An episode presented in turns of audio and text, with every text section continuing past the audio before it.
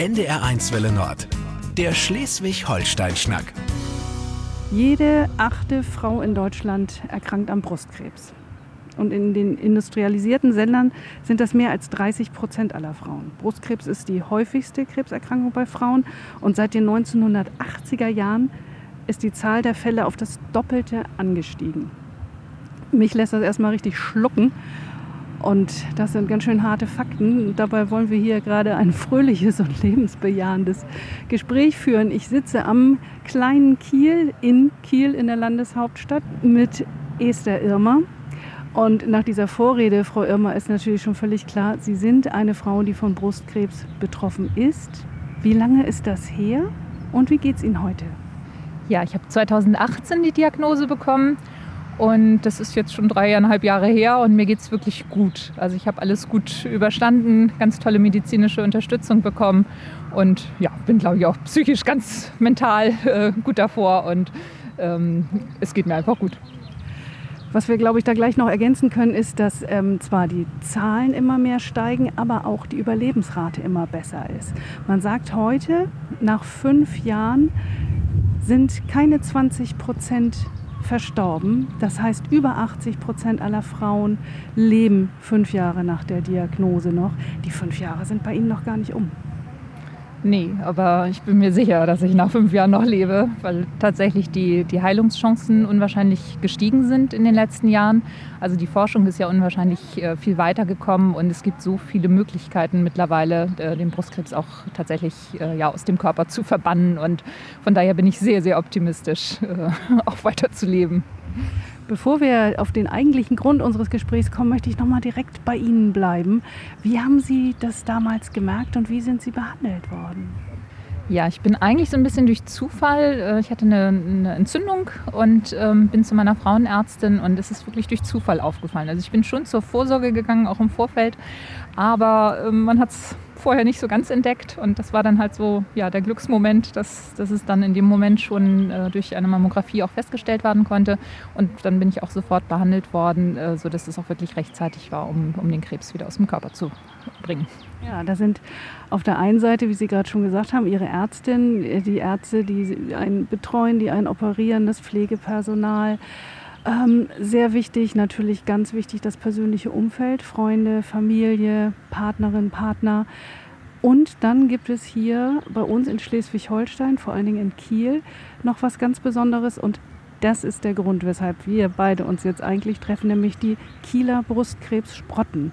Eine Selbsthilfegruppe, die sich vor allen Dingen auch an jüngere Erkrankte wendet. Die meisten Brustkrebserkrankungen finden bei Frauen statt, die nicht mehr ganz so jung sind, so Mitte 50 wie ich. Und sie sind da ja noch deutlich drunter. Warum haben denn jüngere Frauen dann andere Bedürfnisse?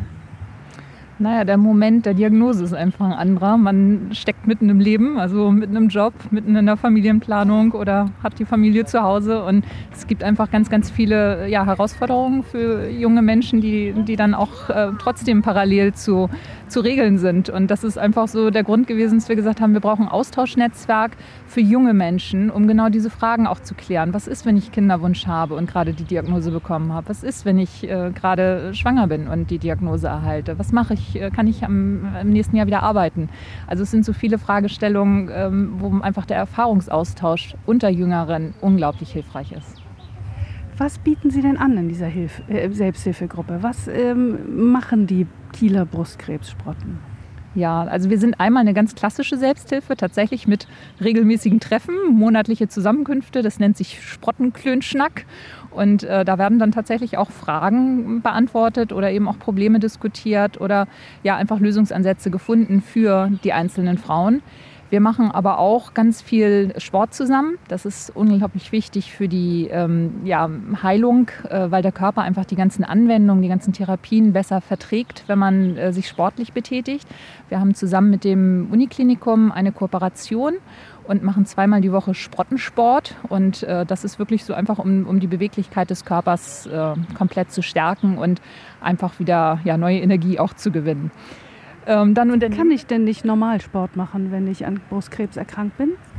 Ja, das kann man natürlich schon, aber es ist schon so nach einer Operation, dass man natürlich stark eingeschränkt ist. Also gerade so der Brustmuskelbereich, die Ärmel, ähm, da ist man dann schon ein bisschen, ja, ich sag mal, sachter unterwegs. Ne? Und wir haben speziell ähm, ausgebildete Trainer, die dann auch diese Problematiken kennen und sich darauf einstellen und eben auch schon ein spezielles Programm für uns Brustkrebspatientinnen machen. Und das ist einfach ein geschützter Raum, ne? das ist, glaube ich, auch sehr wichtig.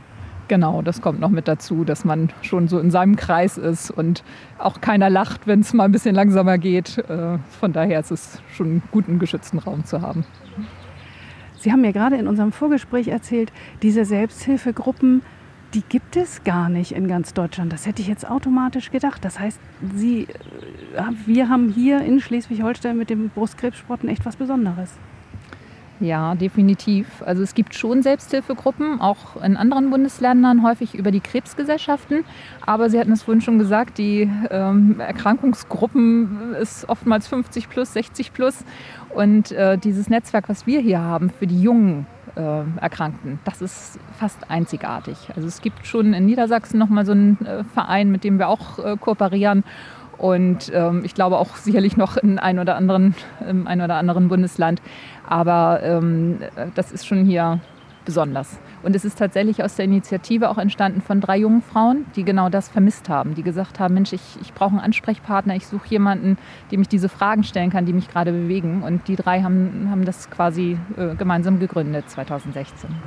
Ja, ich kann mir das gut vorstellen, wenn jemand mit Anfang 30, mit ein, zwei kleinen Kindern und wie Sie eben sagten, vielleicht mit Kinderwunsch in Ihrem Buch, auf das wir gleich zu sprechen kommen, habe ich auch gelesen von Krebserkrankungen, die in der Schwangerschaft entdeckt wurden. Ich bin selbst Mutter inzwischen erwachsener Kinder, da läuft es mir kalt über den Rücken. Also das ist ja wirklich ähm, eine nochmal belastendere Situation. Es ist ja sowieso, denke ich, einfach eine Katastrophe, die ich zum Glück nicht nachempfinden kann, wenn so eine Diagnose über einen hereinbricht. Ja, und ich denke schon, also gerade so das Thema Schwangerschaft, was Sie ansprechen, das ist natürlich, man hat eh Sorge ums Kind und ähm, das ist einfach so ein Moment, wo man diese Diagnose ganz sicher nicht braucht. Aber gerade da ist es unglaublich äh, schön zu wissen, dass es andere Frauen gibt, die genau das Gleiche, also den gleichen Moment erlebt haben und die sagen können, es ist alles gut gegangen. Es, also meine Kinder sind gesund, äh, ich habe die Chemotherapie trotzdem überstanden und es gibt so viel Halt und so viel Sicherheit in der Therapie, dass ich glaube, dieses Netzwerk ist, ist unglaublich hilfreich, gerade für solche Momente. Und das neueste Instrument, ich habe es gerade schon ganz kurz angesprochen, jetzt muss ich mal gerade das Mikro in die andere Hand nehmen, damit ich das Buch auch in die Hand nehmen kann. Das neueste ist jetzt Ihr Mutmacherin Power Impulse für ein Leben mit Brustkrebs, heißt das Buch. Frau Irma, warum ein Buch? Wir haben jetzt in den vergangenen zwei Jahren der Pandemie nun wirklich gelernt, dass alles online geht, dass wir alles im Internet finden, dass wir uns online treffen können. Und nun kommt so ein bisschen Oldschool das Buch, ich persönlich bin großer Fan von Büchern, aber trotzdem sage ich es jetzt so ein bisschen oldschool, was zum Blättern daher. Warum? Also ich bin auch absoluter Fan von Büchern, weil ich glaube, dass gerade wenn man viel Zeit hat und die hat man während der Therapie, äh, man gerne ein Buch in die Hand nimmt. Und äh, wenn man dann nützliche Tipps da drin findet, dann ist es auch schön, wenn man die anmarkern kann und wenn man sich seine Seiten umknicken kann, die einem besonders wichtig sind. Also ich bin da so ein ganz klassischer Mensch und ich glaube, viele Menschen sind äh, ticken so und freuen sich einfach darüber, wirklich so etwas ganz Traditionelles in der Hand zu haben. Ja, und die Idee zum Buch, die ist tatsächlich entstanden. Wir haben ja diese Selbsthilfe hier vor Ort, aber ähm, wie gesagt, für junge Frauen ist das bundesweit noch nicht so weit vertreten. Und äh, unser Impuls ist einfach das, was wir hier an Erfahrungsschatz haben, was wir aber auch ähm, ja eigentlich an positiver Energie, wirklich an Power in, in dieser Gruppe haben dass wir einfach diesen Mut, diese Zuversicht äh, versucht haben, in dieses Buch zu packen, um den Menschen, die eben nicht gerade hier im Norden in Schleswig-Holstein leben und nicht gerade zu unserer Selbsthilfe kommen können, äh, um denen trotzdem diese Zuversicht und Kraft zu geben. Esther Irma ist die Herausgeberin dieses Buches Der Kieler Brustkrebssprotten. Geschrieben haben sie es zusammen mit 23 anderen Frauen. Und ich lese gerade mal ein paar Kapitelüberschriften vor. Im freien Fall, Schockmoment Diagnose, Gesundungsweg, Chemo-Cocktail gefällig, Perückenwahl, oben ohne Operation, Wiederaufbau, darf es ein bisschen mehr sein. Booster für Körper und Seele, Seelenpflege, Bewegung ist alles, Liebesleben, Nachsorge alle Jahre wieder. Das waren jetzt ein, ein paar Überschriften. Sie gehen da sehr konkret, sehr offen und oft mit einem Augenzwinkern an die Themen ran. Ja, das ist genau der Ansatz gewesen. Es soll ja Mut machen und die Krankheit ist schwer genug, die Diagnose ist schon hart.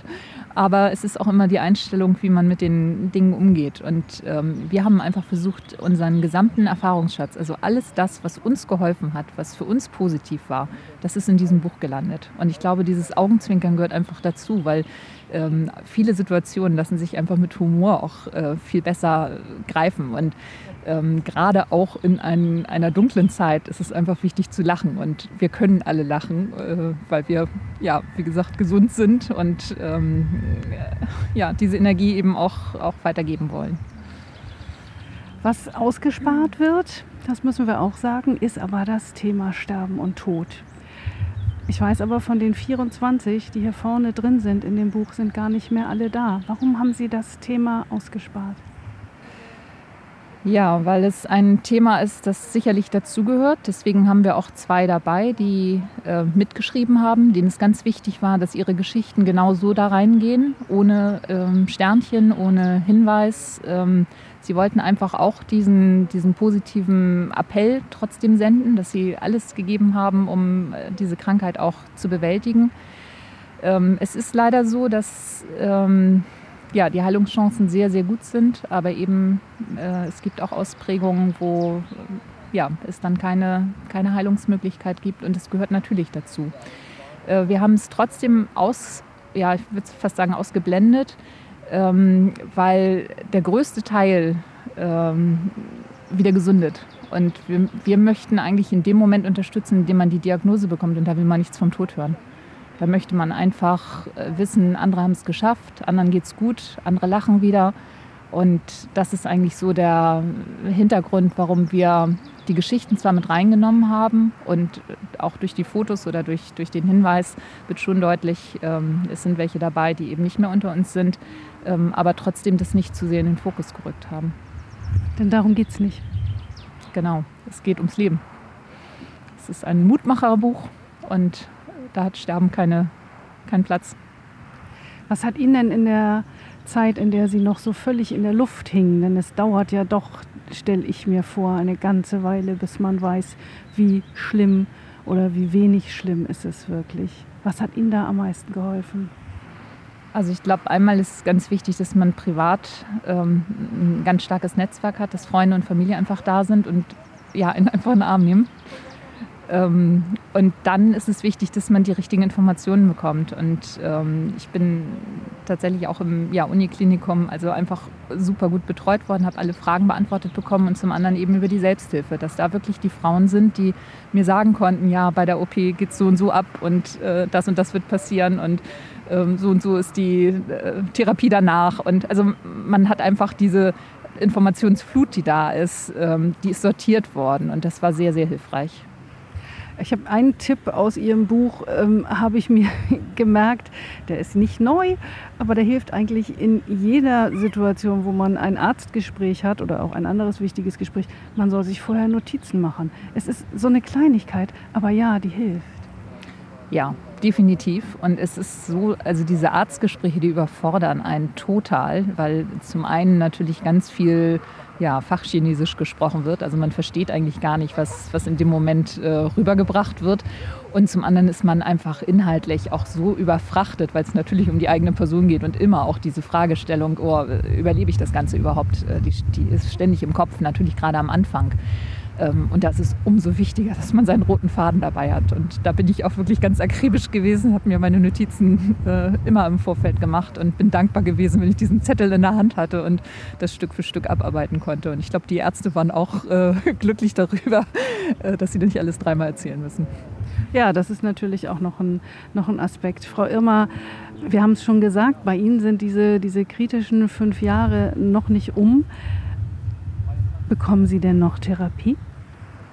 Ja, ähm, eine klassische Antihormontherapie. Das bekommen viele Brustkrebspatienten, bei denen es eben ein hormonabhängiger äh, Brustkrebs war. Und äh, man nimmt im Prinzip Tabletten äh, für fünf bis zehn Jahre.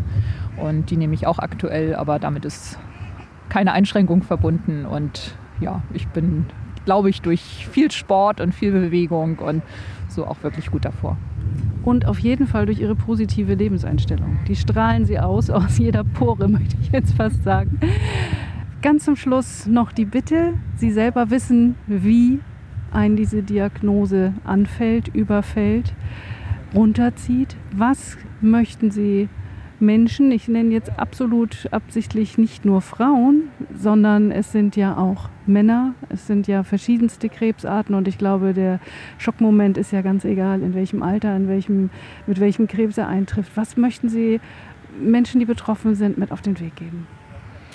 Ich glaube, das Allerwichtigste ist, dass man Unterstützung annimmt, dass man sich wirklich Hilfe sucht, ähm, Menschen fragt, andere Betroffene weil es einfach das gute Gefühl gibt, nicht alleine zu sein. Und ich glaube, das ist so das Allerwichtigste in, in dem Moment der Diagnose und in dem Moment der Therapie, dass man weiß, da ist jemand an meiner Seite, den kann ich unterhaken und, und der hilft mir durch diese Zeit.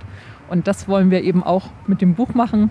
Ähm, wenn halt kein, kein persönlicher Partner da ist, der einen unter die Arme greift, ähm, dann soll das Buch helfen, genau diesen, dieses Gefühl trotzdem auch zu vermitteln.